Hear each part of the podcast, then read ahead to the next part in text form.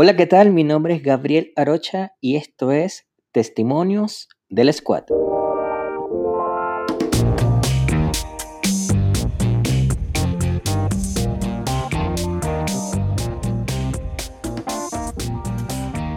Bien, hola, ¿qué tal amigos? Eh, una vez más, em, estamos aquí, o bueno, hoy cuento con, con la compañía de Leandro Meléndez, o mejor conocido señor Performo.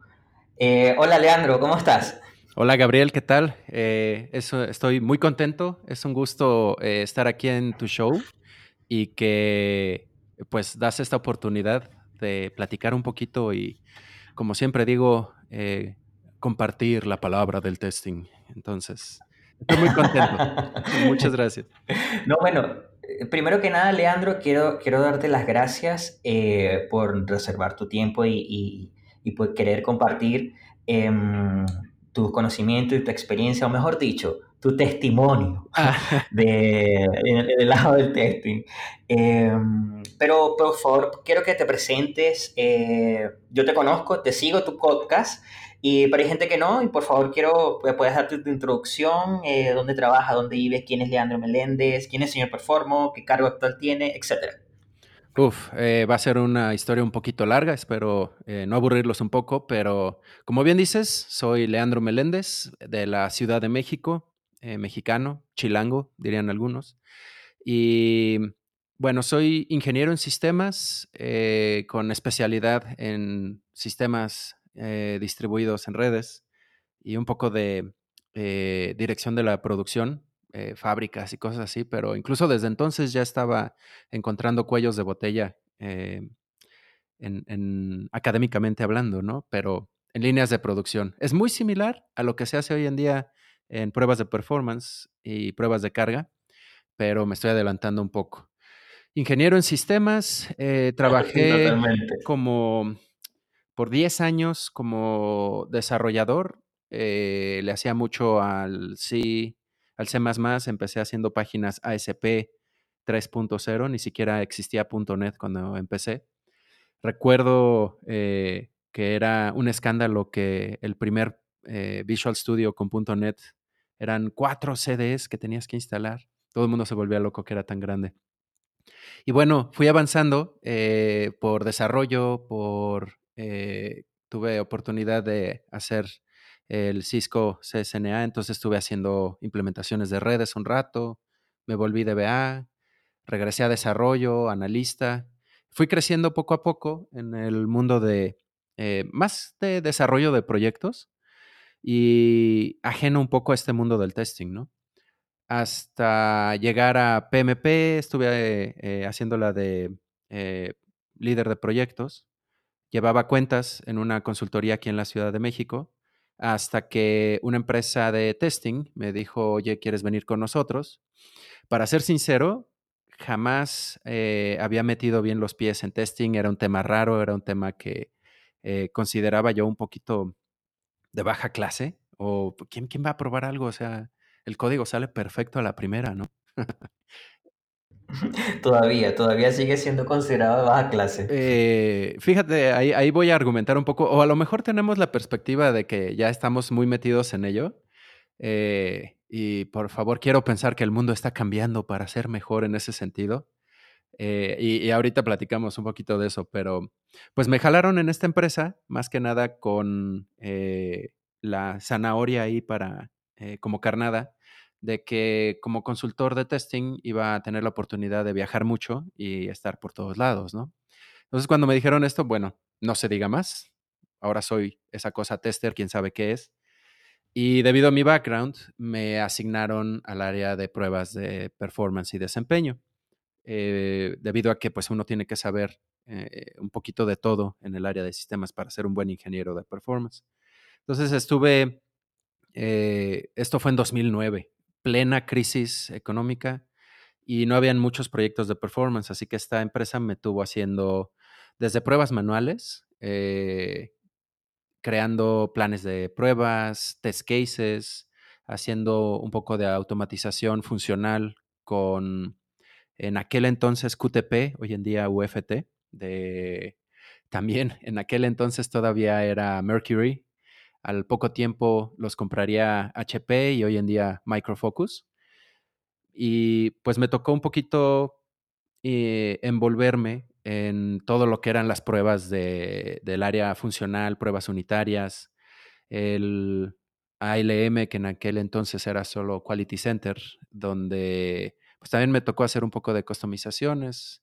Y estuve un rato, eh, casi un año, debido a que pues, la crisis no daba para mucho performance, hasta que salió un proyecto muy interesante de hacer una prueba de carga para una compañía de videojuegos que tenía un juego de Scrabble y querían probar 400 mil usuarios jugando entre ellos. Fue mi primer proyecto formal de performance. Fue muy divertido porque tuve que idear cómo hacer usuarios virtuales que jugaran Scrabble, que detectaran las piezas, que jugaran entre ellos y no sé si estirarlo a una inteligencia artificial, pero sí tenían que ser inteligentes y poder jugar entre ellos. Entonces, eh, ahí fue mi primer eh, gran proyecto, salió muy padre, grandísimo, una empresa de videojuegos, eh, casi, casi tipo oficinas de Google, como las vemos. Una, una increíble experiencia, yo creo que de los mejores que he tenido en mi vida. Y después de eso, pues bueno, han sido ya 10 años de que estuve en esas andadas. He pasado por proyectos de automatización de pruebas de carga, donde he usado pues casi todas las herramientas que te puedas imaginar. Eh, realmente comencé en Load Runner, pero he brincado a Rational Performance Tester, JMeter, eh, a través de Visual Studio, pruebas de carga. Hoy en día juego con NeoLoad, Load Ninja, eh, casi cualquier herramienta, una vez que entiendes el principio, puedes usar casi cualquiera, ¿no? generalmente doy el ejemplo de una vez que aprendes a usar bien Word, te da lo mismo si es Google Docs, si es Word, si es OpenOffice o, híjole, no me acuerdo cómo se llama el, de, el que tenía antes Apple, pero eh, sabes qué son los principios que tienes que hacer y la herramienta pues te vale casi casi, ¿no? Entonces, durante este tiempo pasé por líder de proyecto, a ingeniero de eh, performance, que no solo eh, haces scripting, sino ya también diseñas los escenarios, diseñas las pruebas o incluso haces análisis post prueba de cuáles pueden ser las fuentes del problema de performance. Y pues yo creo que a muchos les ha pasado que pasan por frustraciones cuando llegan con un cliente o a una empresa donde casi, casi te estás arrancando el cabello, por eso ya me queda un, no mucho cabello, que dices, ¿cómo es posible que hacen las cosas tan mal, no? O ¿por qué me están pidiendo esto que no tiene sentido? Y cliente tras cliente iba yo y me salía un poco de frustración, ¿no? Es que ¿cómo es posible que no saben esto? Y me comenzó a caer el 20, a dar, comencé a darme cuenta que no hay mucha educación alrededor al respecto. Y comenzó a pasarme en mi trabajo que tenía yo que llegar a explicar este tipo de cosas con los clientes. Y siempre ha he sido un poquito ocurrente y pues explico el scripteo con perritos, entrenándolos o con ejemplos muy burdos, ¿no? Como ir a conseguir algo del súper. O sea, modos en los que podía yo hacer que los managers con los clientes entendieran por qué lo que ellos pedían estaba mal o no una buena práctica y por qué es importante hacerlo de otro modo, ¿no? Porque hay mejores prácticas en, eh, el mundo de testing y en el mundo de pruebas de desempeño. Híjole, eh, hay, tantas mejores prácticas e incluso algunas son contradictorias porque eh, en, el mundo de performance no es una receta, o sea, siempre depende mucho de lo que estás tratando de hacer. eso te va a indicar qué es lo que tienes que hacer, ¿no? Entonces, creé un blog donde me inventé una identidad secreta, como lo dices, el señor Performo, y estuve, eh, he estado generando posts al principio muy activamente, hoy en día el trabajo y otras actividades lo hacen un poco lento, pero estoy tratando de producir. Esto lo hacía en inglés como señor Performo para pues educar al mercado que en ese entonces tenía yo muy presente pero comencé a ser eh, jalado en las comunidades de Latinoamérica, en especial aquí en México, donde me comenzaba a dar cuenta que hay muy poco material en español y pues nuestros hermanos hispanohablantes o latinos, eh, a algunos o a varios, el inglés pues les es una barrera un poco fuerte, ¿no? Entonces, comencé a tratar de generar un poco de contenidos no solamente en inglés, sino también en español. Y de un modo u otro, esto atrajo la atención de eh, nuestro amigo Mark Tomlinson, quien sí es acá un super gurú, ya nivel eh, triple super saiyajin, eh, Dios, no sé. El, el, cuate es muy bueno en pruebas de performance. Fue el product owner de eh, Loadrunner por algunos años allá en HP. Entonces ya te imaginarás el calibre que tiene. Me dijo, oye, yo tengo el show de Perf Bites y varios subshows alrededor. Eh, ¿Te interesa tomarlo y hacerlo en español para que puedas educar un poquito y, de nuevo, compartir la palabra del testing, ¿no? E inmediatamente le dije, sí, ah, estoy puesto, feliz de la vida. Y llevo ya, lo lancé creo que fue por ahí de febrero.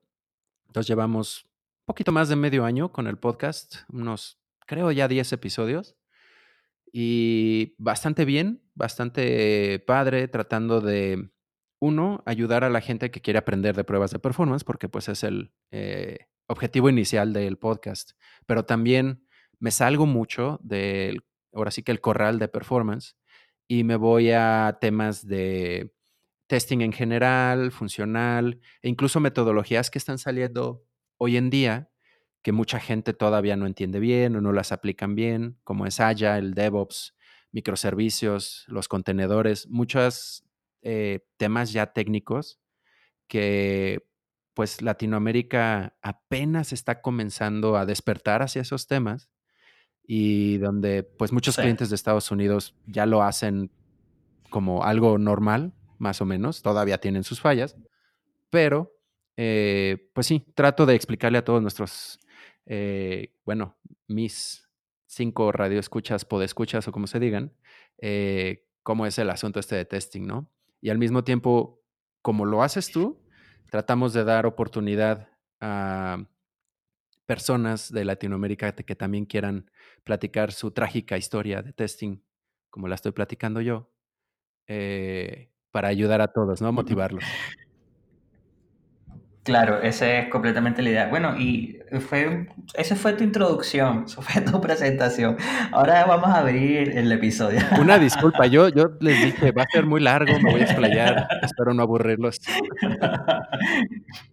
No, no te preocupes. Mira, eh, no, eso es, es, que nos diste eh, buena información acerca de lo que hace y todo el background y yo creo que es muy entretenido escuchar a alguien acerca de lo que hace, cómo lo está implementando y justamente antes de preguntarte, eh, Leandro, ¿cuáles son los, los, los, retos que ya me diste como un sneak peek de, de, de eso?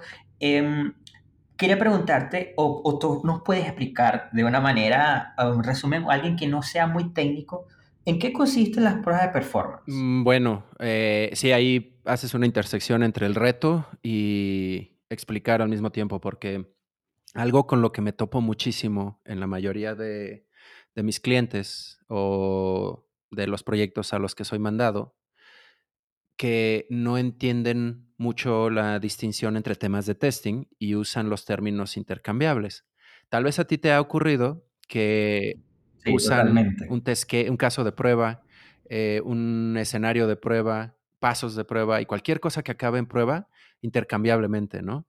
Y, Sí, no, de, hecho me pasa cuando mucha gente eh, dice voy a hacer pruebas unitarias y se refiere simplemente a una, a, un, a una pequeña uh, funcionalidad de, de, una aplicación. O sea, eh, hacen como o simulan la, la, el, algo del usuario y ellos, para ellos el concepto de esa prueba unitaria, simplemente probar algo muy puntual en, en, cierto, en cierto nivel. Eh, cosa que quizás puede ser esto, pero al concepto eh, técnico de que es prueba unitaria realmente no, no, no Sí, es la prueba de un feature casi casi y no están, no están usando el término correcto y eh, muchas veces no es su culpa, no, están, no son gente de testing, aunque gente que ya veteranos, entre comillas, de testing usan esto o, cometen este error, me, me, vuelve un poquito loco, ¿no? Sí, tiendo a ser un poquito TOC o OCD, como dicen. Y esa frustración, ese problema, lo tengo también fuertísimo en eh, performance testing, en las pruebas de performance o desempeño, donde para mucha gente, yo creo que la gran mayoría, incluso muchos ingenieros de performance, eh, usan intercambiable el término prueba de performance con prueba de carga, porque el mercado, tristemente hoy en día, eh, está acostumbrado a que hablas de una prueba de performance y extraerte a un montón de scripters, a que automaticen y avienten un montón de carga a tu sistema para ver qué pasa. Realmente... Bien, pero... No, no, no. Ok. Dale, dale. No, lo, que te, lo que te iba a decir, ok, pero ¿puedes porfa explicarnos o explicar de una manera uh, eh, muy fácil, porque como te decía, quizá hay personas que no van a entender qué son qué, o la diferencia muy técnica, pero ¿cómo podemos diferenciar qué son las pruebas de performance, qué son las pruebas de carga, qué son aún las pruebas de estrés? Porque las tienden a meter todo en un solo, un solo Sí, mira, el, las pruebas en general es validar y verificar que algo pase, ¿no? Eh, testing, ese es el corazón de lo que es testing en general. Ahora, el testing para performance, como dices, para facilitarlo, yo lo explico como tres componentes. El testing de performance, de nuevo, testing, lo dice. En un primer eh, aspecto es verificar y validar tiempos, tiempos de respuesta, tiempos de reacción, cuánto tiempo tarda en pasar algo en nuestro sistema, tanto como que nos regrese algo al usuario, como que reaccione la memoria RAM, el tiempo que tarda en crearse un contenedor para que sea utilizable, cuánto tiempo tarda en apagarse. Todos estos conceptos son alrededor del tiempo. Entonces, por un lado, punto número uno, como dirían, hay que validar y verificar tiempo de respuesta. Segunda parte de las pruebas de performance es eh, monitorear y observar cuál es la reacción del hardware y las piezas que componen nuestro sistema. Es decir, eh, los servidores, adentro de los servidores, el CPU, la RAM, cuántos usuarios hay, eh, cuántos clics estuvieron dando, cuánta RAM estuvo consumiendo, cuánto disco duro, el ancho de banda. Entonces, monitorizar y guardar estas métricas es el segundo componente de las pruebas de performance. Y el tercero es que estas dos primeras eh, partes que estuvimos haciendo las vamos a hacer con el tercer componente que es un uso particular.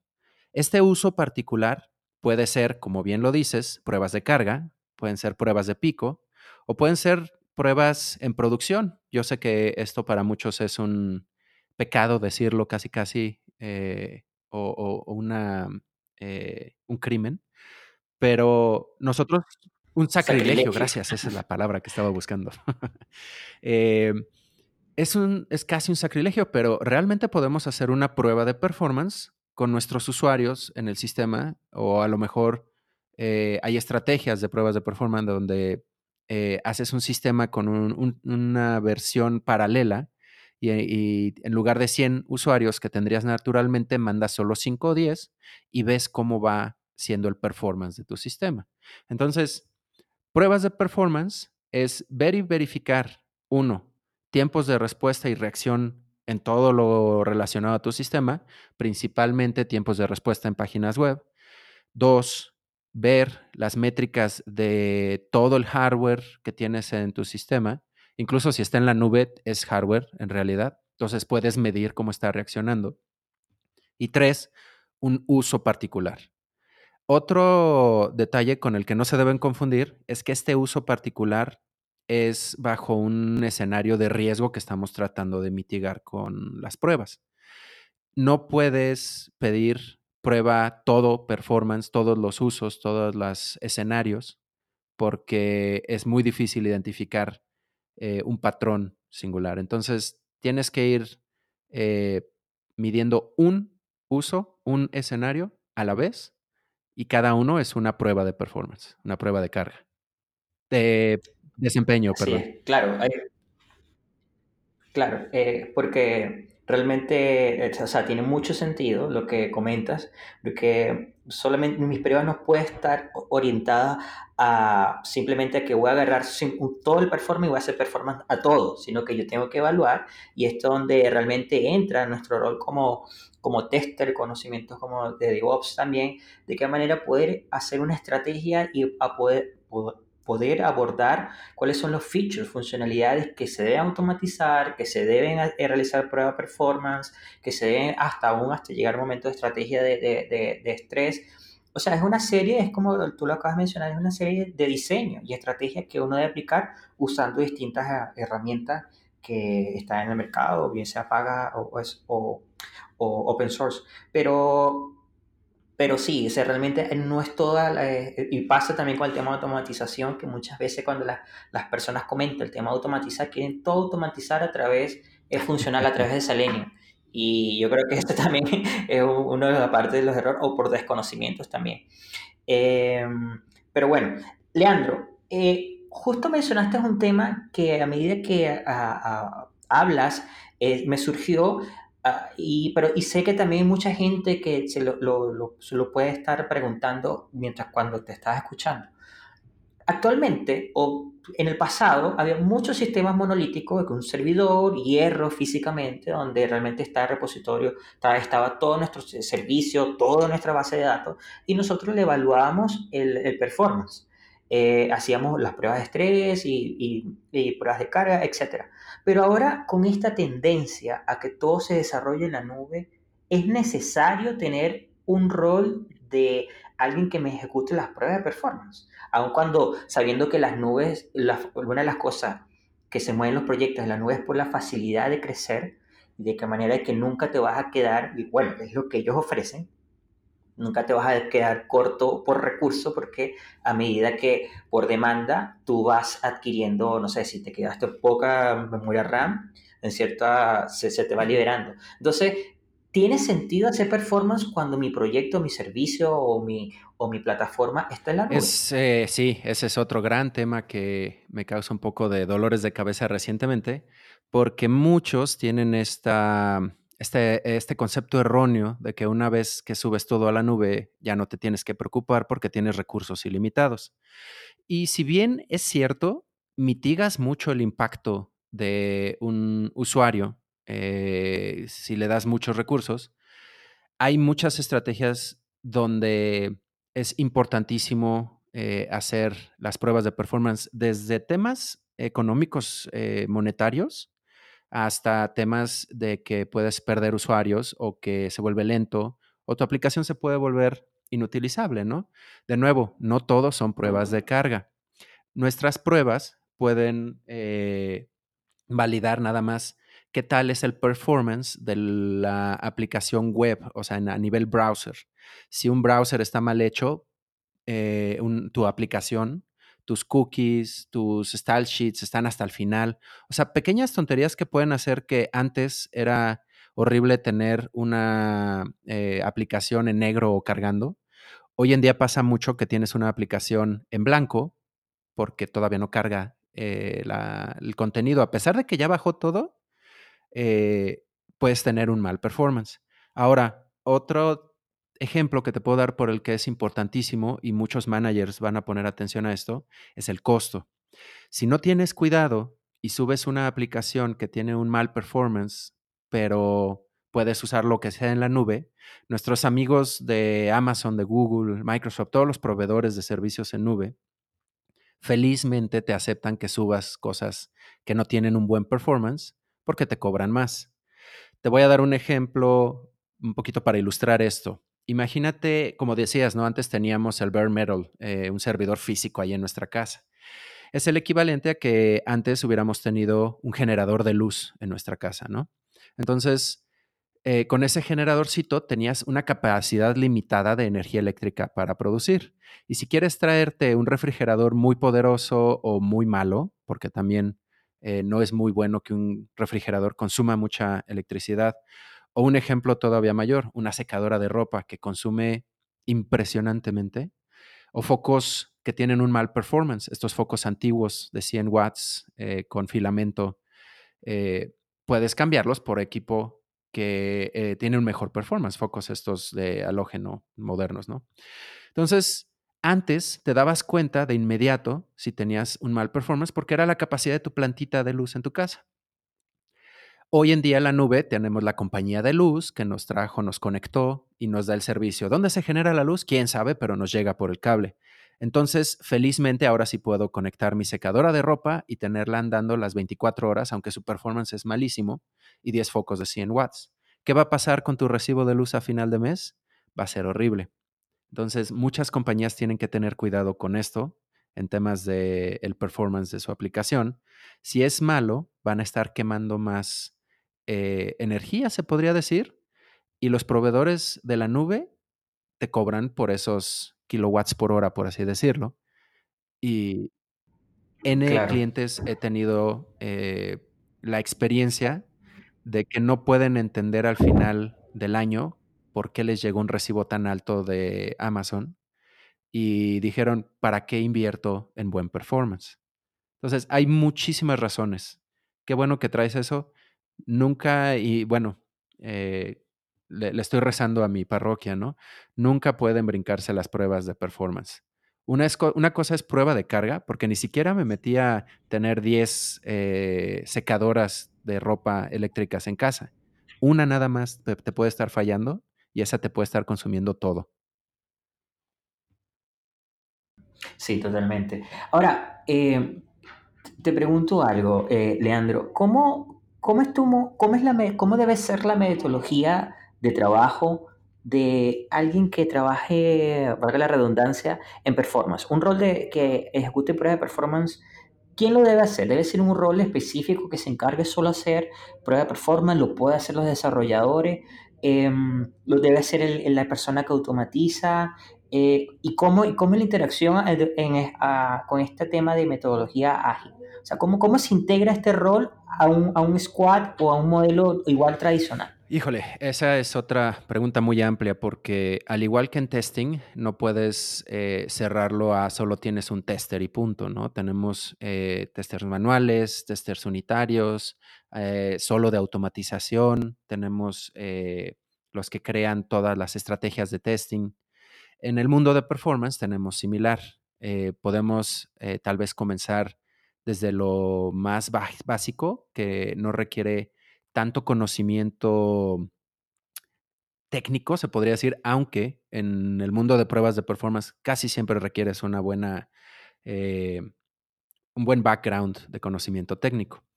Pero en, una, en un lado tenemos el rol de los eh, scripters, gente que se dedica nada más a recibir eh, casos de prueba y los crean para automatizarse. Los hay muy buenos, eh, los hay quienes eh, intentan nada más eh, record and replay, que en performance rara vez funciona así. también tenemos a la gente que analiza los procesos y crea casos de prueba para performance, que también es muy diferente de un caso de prueba para funcional. En funcional estás tratando de dar clic en todos lados, negativo, estás tratando de ver que valide, que cada botón sea del color. Y en performance no, en performance necesitas un caso de prueba que se brinque los más pasos posibles, porque a ti solo te interesa dar ese botón, guardar lo más rápido posible con los menos pasos. Una automatización de performance tiende a ser un poco más frágil. Entonces, por eso no quieres que sean muy complejos. Y al final solo quieres generar carga, no quieres validar si acepta un asterisco un campo, porque eso ya se hizo en funcional. Tienes también eh, los ingenieros de performance, que son los que ya se meten un poquito más a fondo a ver eh, configuraciones, a bases de datos, a monitoreo y a crear toda la estrategia de testing, que sí es también un universo un poquito más grande, porque ahí es donde requiere un ingeniero de performance o eh, escuché por ahí también el Full Stack Performance Engineer, el ingeniero Full Stack, que le sabe casi a todo, ¿no? En performance sí tienes que entender eh, casi todas las áreas que son IT para hacer, eh, llegar a los niveles más altos, ¿no?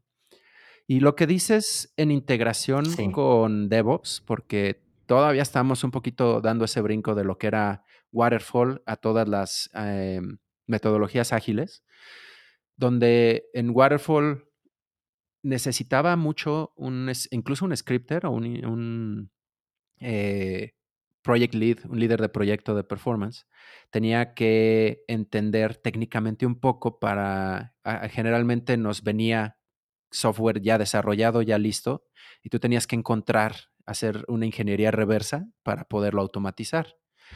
Hoy en día, con todas las metodologías ágiles, eh, el, sombrero, se podría decir, de developer con el sombrero de automatizador, se comienza a volver un poquito difuso. Y en temas de eh, pruebas de performance, es importante comenzar a probar lo antes posible. Ahorita que mencionabas hace rato de dónde se deben hacer y en qué momentos, puedes empezar a hacer pruebas de performance desde el código de un developer. Todavía no ha liberado su código eh, al ambiente de pruebas, al sandbox, eh, y ya puedes eh, generar métricas del código de ese developer. En DevOps y Agile es más recomendable que a esos niveles una prueba unitaria puede ser utilizada para una prueba de carga y puedes comenzar a obtener métricas para ver que no haya desviación.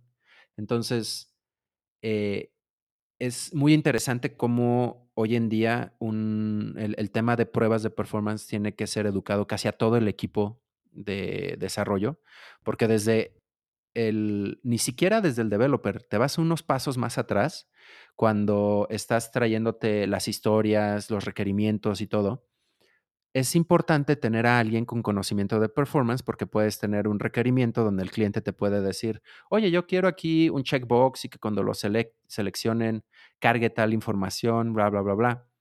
Y tal vez el eh, cliente o el usuario que está solicitando esto no se da cuenta que cada vez que haces un clic va a generar eh, un request al servidor y que en esa aplicación que está pidiendo es una lista de mil items. Entonces, si tienes un segundo por cada clic que vas a estar dando, es un request que desde el principio ya tiene, digamos, una herida en temas de performance y va a ser un dolor de cabeza para el usuario final.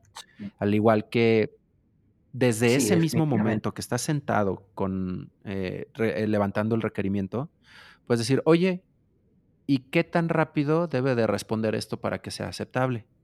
Porque muchas veces no lo ponemos como parte del criterio de completado para nuestra tarea, ¿no? Y se liberan cosas que, pues, e, e, el developer dice, hace lo que me pidieron que haga, pero se tarda, no sé, 30 segundos. Y eso es inaceptable para un usuario final, pero a nadie se le ocurre agregarlo, ¿no? Entonces, sí es un, cambio de mentalidad considerable. Sí, es que es, obviamente creo que va mucho de la mano con el rol que hace a diario también un, un, Automation, porque está, está siempre eh, de la mano con la gente, cuando justo cuando se está creando el requerimiento, empiezan a surgir las dudas y, tener el mindset de, performance eh, va a ayudar a enriquecer el desarrollo y obviamente, como tú acabas de mencionar, eh, cuál es el criterio de aceptación de esa, ese servicio o cuáles son las métricas que, que los acuerdos que realmente debe responder esos microservicios o esos servicios que se están desarrollando eh, eh, para, la, para el aplicativo. Ahora, tú mencionaste una palabra y una frase y con esto introduzco mi pregunta, Leandro. ¿Cómo ves el área de performance eh, actualmente? y si quieres lo puedes amplificar tanto me refiero a cómo es el área eh, de performance, cómo ves el área de performance en México, Latinoamérica y a nivel mundial. Bueno, eh, el área de performance siempre ha sido muy trascendente, muy importante. Le ha sido puesta mayor atención eh, en Estados Unidos, Canadá y realmente países que hablan el inglés, que traen otras metodologías. Y en todo lo que es México, Latinoamérica, si no eres una, un banco o alguna entidad eh, reglamentada o, que te están verificando este tipo de cosas, una, casi no pones atención a testing y mucho menos a performance. la verdad es que en mucho del sondeo que he estado haciendo cuando doy los workshops o algunos webinars, seminarios en presenciales, veo que mucha gente eh, está comenzando a hacerlo, está comenzando a tener eh, mayor trascendencia y creo que es muy importante que todos comencemos a tener un poquito más de entendimiento de qué son las tareas y por qué se hacen. Eh, algo que estoy observando que es algo que creo que pasó hace casi, generalmente en Latinoamérica, tristemente, vamos un poquito atrasados de lo que pues es Estados Unidos y no se diga Google, Apple, Netflix y los titanes acá de la tecnología que van, yo creo que unos cinco años adelante de la mayoría. Acá apenas estamos comenzando a hacer, eh, ahora sí que los workshops de pruebas de carga, tenemos gente que comienza a automatizar eh, procesos, que comienzan a ver estas desviaciones en tiempos de respuesta, principalmente porque también estamos comenzando a adoptar las metodologías ágiles.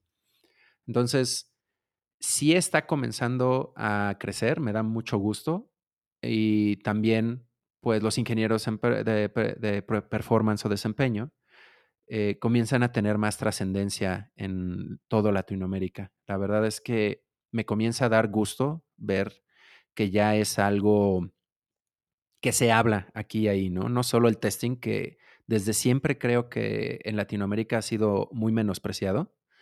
Y pues eh, digamos que performance es el niño chiquito de esta familia menospreciada en general que también pues le hacen feo a todo, ¿no? Eh, comienza a tener más trascendencia, comienzan a ponerle atención, las empresas comienzan a ver eh, la repercusión de que su sitio sea lento o inutilizable y sobre todo eh, revuelto con las redes sociales, ¿no? Y la gente de testing que también comenzamos a ver más en Latinoamérica, que comenzamos a hablarlo más y a traerlo, como dices, en una junta de levantamiento de requerimientos así de, oye, ¿y cómo ves el performance de esto? ¿Qué tan rápido tiene que reaccionar? Y hacer estas preguntas, estos comentarios, comienza a traer, eh, a, tener, hacer que management, que la dirección tengan en mente estos temas, que creo que es importantísimo y está creciendo bien. Sí totalmente. Y, creo que em, lo mencionaste y, estas compañías que están casi que en el futuro, eh, residen en, Canadá o Estados Unidos, eh, han sido como el modelo de muchos, eh, tanto como para Latinoamérica, de ahora, de, la manera de cómo construir software, pero también cómo desarrollarlo y cómo aplicarlo. Y obviamente ha sido ese modelo de, de por lo menos como Uber, Netflix, eh, eh, Spotify, eh, N Amazon, cómo desarrolla y cómo hace sus pruebas y cómo, y, cómo lo ejecutan. Y realmente, claro, es, totalmente es un reto de poder imitarlo, ya que prácticamente ellos están estableciendo el patrón o el modelo a, a construir. Em, Leandro, ya por finalizar, yo creo que este va, este va a ser uno de los, uno, podcasts de primera parte y me gustaría que realmente puedas estar con más tiempo con, nosotros y compartir otros episodios. Pero, ¿qué consejos les puedes, nos puedes compartir a alguien o, a la comunidad de, del desarrollo de software? ¿Qué consejos de, de, tu lado como, como alguien que ejecuta ah, pruebas de performance, pruebas de estrés, pruebas de carga? ¿Cuáles son las la, que ¿Qué nos puede decir a la comunidad? Bueno, eh, de entrada, yo considero que es muy importante para no solo eh, la comunidad de software, los ingenieros en testing, en performance, sino eh, a, nivel personal. Me parece muy importante que no dejen de crecer, no dejen de aprender, no dejen de ver estos detalles y buscar las fuentes que son, digamos, eh, eminencia o autoridad en el tema que están investigando. Es importantísimo tener eh, exposición a los grandes, ¿no? En aprender de gente, en, no sé, no sé tú, este tema de los podcasts es muy trascendente para mí porque me la vivo escuchándolos cualquier rato. Eh, antes de, venía en el tráfico, en el carro, escuchando cumbias y perdiendo el tiempo. Y realmente ahora puedo escuchar podcasts como este, donde puedo aprender, crecer y tener algunas ideas de qué temas, qué libros, qué puedo estudiar y hacia dónde vienen las cosas, ¿no? Entonces, yo creo que mi primera recomendación, no dejen de aprender, no dejen de crecer, busquen siempre eh, mejora y, material de donde seguir eh, teniendo más conocimiento, ¿no?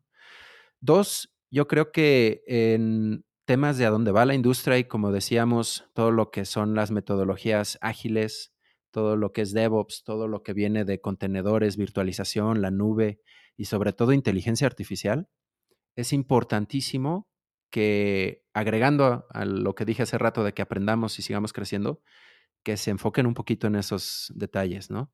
Es hacia donde va la industria, donde más trabajo va a haber y donde más divertido se va a poner esto, porque eh, justo vengo de una conferencia que se mencionaba que inteligencia artificial y todo el asunto de la nube va a ser, si no es que el nuevo Internet, la revolución que causó el Internet lo va a causar eh, inteligencia artificial y machine learning, pero 10 veces más. Entonces tenemos que estar preparados y va a haber muchísimo trabajo alrededor. Y por último, eh, en estas nuevas eh, metodologías y en estas novedades que están saliendo en el mundo del software, les voy a suplicar, por favor, estén muy atentos de no usar mal estos términos, de llamarle a las cosas por su nombre, tener mucho cuidado en esto porque causa muchos problemas y poder señalar cuando algo no se está haciendo bien, ¿no? Algo que me pasa muchísimo, gente que dice, sí, somos eh, eh, metodología ágil, estamos haciendo esto, cuando en realidad están haciendo pequeños waterfalls, pequeñas cascadas, o no están haciendo bien el proceso. Siempre traten de hacerlo correcto y de implementarlo lo mejor posible. A veces yo sé que la industria o vicios que hay detrás eh, en una empresa o en un proyecto no se puede, pero siempre traten de hacer lo correcto, las mejores prácticas y hacer eh, el bien, por favor. Necesitamos mucho eso en Latinoamérica. Sí, totalmente.